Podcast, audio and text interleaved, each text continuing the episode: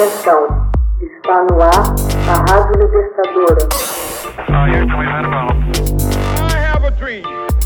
Assim sendo, declaro vaga a presidência da República.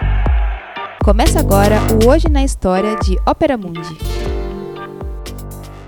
Hoje na História, 22 de agosto de 1972, ocorre o massacre de Trelew, na Argentina. Em 22 de agosto de 1972, foram fuzilados na base aeronaval argentina Almirante Zar, uma dependência da Marinha próxima à cidade de Trelew, província de Chubut, na Patagônia Austral, 19 militantes de diferentes organizações guerrilheiras que haviam se rendido a forças da Marinha com a condição de que suas vidas fossem respeitadas. Às 3 horas e 30 minutos da madrugada, porém, os 19 presos foram obrigados a sair de suas celas, parar em fila no corredor e foram metralhados a queima-roupa. Sete sobreviventes foram levados à enfermaria, porém nenhuma assistência médica lhes foi prestada, ocasionando a morte de quatro deles. Os outros três foram transferidos no dia seguinte a Puerto Belgrano onde foram operados. Ao amanhecer da terça-feira, 22 de agosto, a Marinha fez circular a versão de que as mortes tinham sido resultado de uma tentativa de fuga. Somente três sobreviveram ao ataque. Anos mais tarde, eles foram mortos, sequestrados ou desaparecidos durante a seguinte ditadura militar. O episódio de 1972 ficou conhecido como o Massacre de Trelew.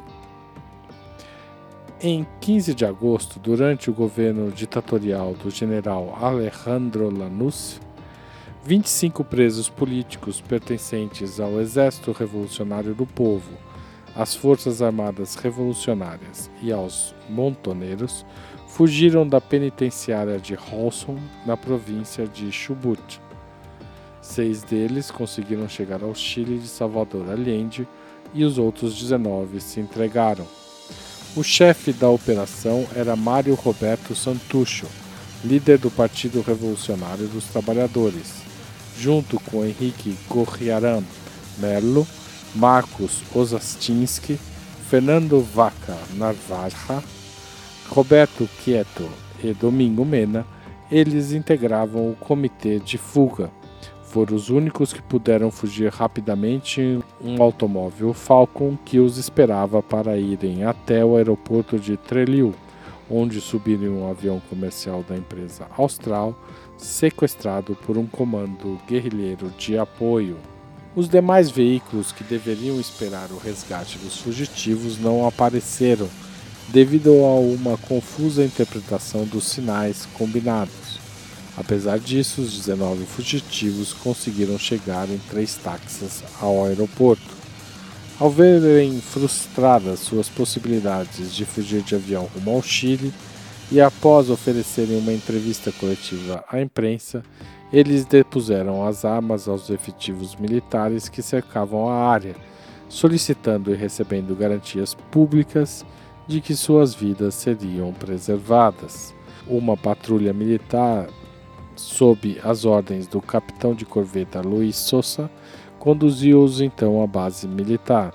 Diante do insistente pedido de serem reconduzidos à prisão de Holson, o capitão Souza afirmou que o novo local de reclusão era transitório, uma vez que dentro da prisão estava ocorrendo um motim e não havia condições de segurança. Testemunhas dos detidos que os acompanhavam até a prisão não puderam ingressar com eles e foram obrigados a se retirar. A espetacular tentativa de fuga e o êxito parcial dos seis chefes guerrilheiros, que mais tarde conseguiram um salvo-conduto e viajaram a Cuba, mantiveram o governo militar e a opinião pública em suspense durante dias. O sentimento geral era que os militares levariam a cabo represálias se não conseguissem a repatriação dos seis.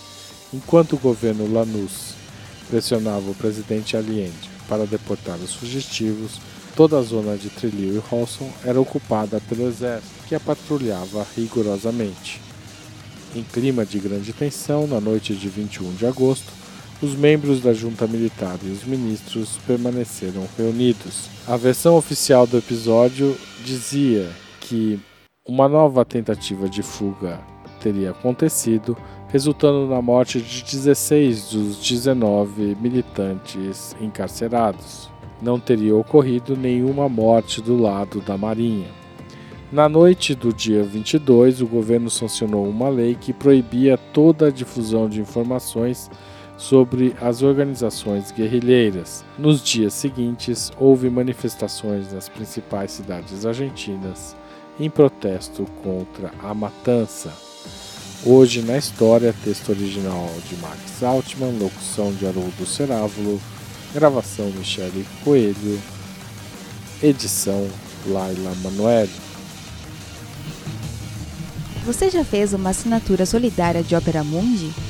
Com 60 centavos por dia, você ajuda a manter a imprensa independente e combativa.